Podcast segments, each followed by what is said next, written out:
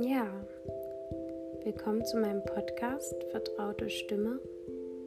Ich habe ihn deshalb so genannt, weil du mich als Stimme der Vertrautheit erkennen sollst und dass wir uns eigentlich alle recht vertraut sind und nah sind und wir uns gegenseitig unterstützen können und auch verstehen können.